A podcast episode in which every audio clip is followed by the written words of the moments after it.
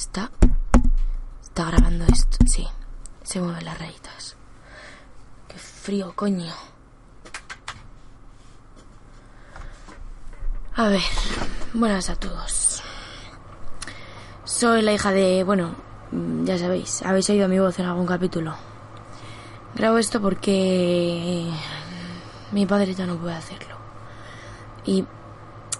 Supongo que no debería dejar su historia sin final.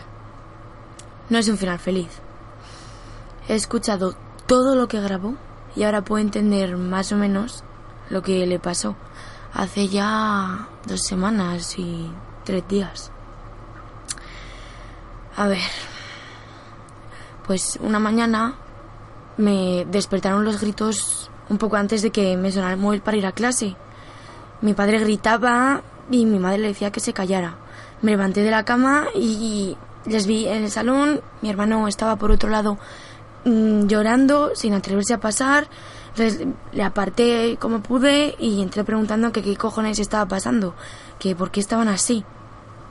Mi padre eh, estaba de espaldas a mí y cuando me vio, pues eh, me agarró por los hombros. Estaba llorando con la cara súper roja y la mirada de un puto loco, de verdad, un puto loco. Me empezó a... joder, ¿cómo se dice? A zarandearme y repitió mi nombre varias veces. Mi madre, claro, le dijo que me soltara, que qué cojones estaba haciendo. Él me, me, me decía que, que yo debía comprenderle, que le habían matado, que querían, que, que, que, que, que teníamos que huir. A mí, te lo juro, que se me saltaron las lágrimas. No sabía qué coño decirle. ¿Que habían matado a quién? O sea, lo, decía, mm, los cinco de los ojos negros. Le han matado. Y ahora pueden ir detrás de nosotros. Hay que largarse lejos de aquí. Le han matado. Madre mía. Mi madre, claro, le apartó de mí y le abrazó. Repetía su nombre tratando de calmarle, pero él estaba fuera de sí. O sea, ella lloraba, lloraba, llorábamos todos. Joder, se le había ido la puta cabeza de verdad.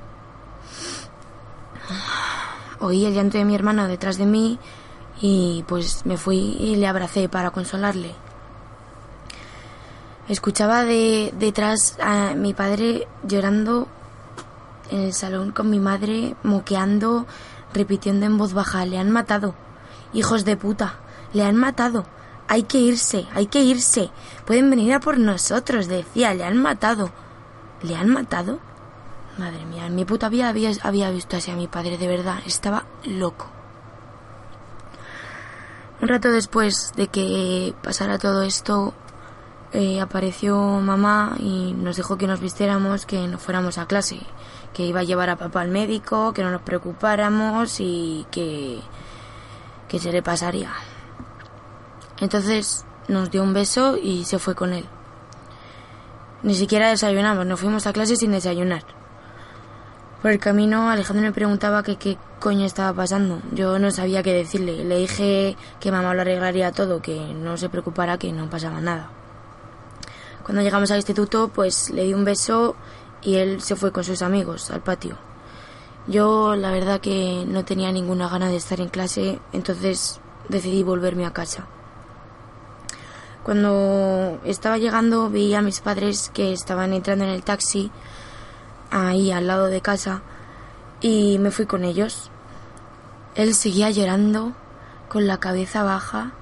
Mi madre, claro, flipó al verme, se supone que estaba en clase, pero solo me apretó el hombro y abrazó a papá. Cuando llegamos al hospital, pues mi padre volvió a montar el pollo, eh, mientras... Mmm, es que, mira, de verdad, mmm, yo estaba flipando. O sea, eh, mientras esperábamos en urgencias, fue acelerándose poco a poco hasta que estalló de nuevo. Gritos, lloros, enfermeros sujetándole, mamá llorando, la gente mirando. Vergüenza y pena, una pena, madre mía, una pena de la hostia, tío. Entonces, a ver, ahora que he escuchado todo lo que grabó mi padre, veo perfectamente cómo fue perdiendo la cabeza. Es que, bah, grabación a grabación se iba asesinando cada vez más. Puta cosa, ¿cómo se pudo montar una película así? y en nada de tiempo. Yo es que, de verdad.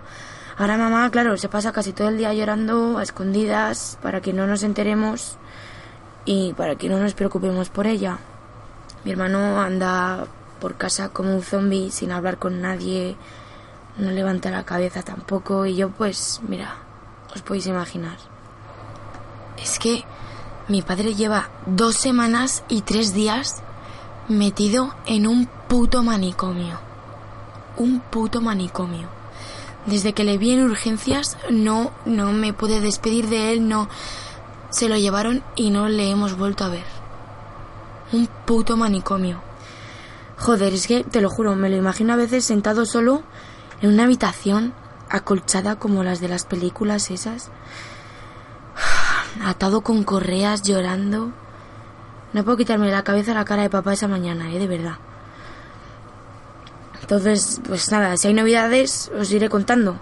Si es que hay alguien escuchando toda esta mierda, o si es que no nos estamos volviendo locos aquí todos, o yo que no sé qué cojones estoy haciendo grabando esto, de verdad. Así que nada, venga. Hasta otra, supongo.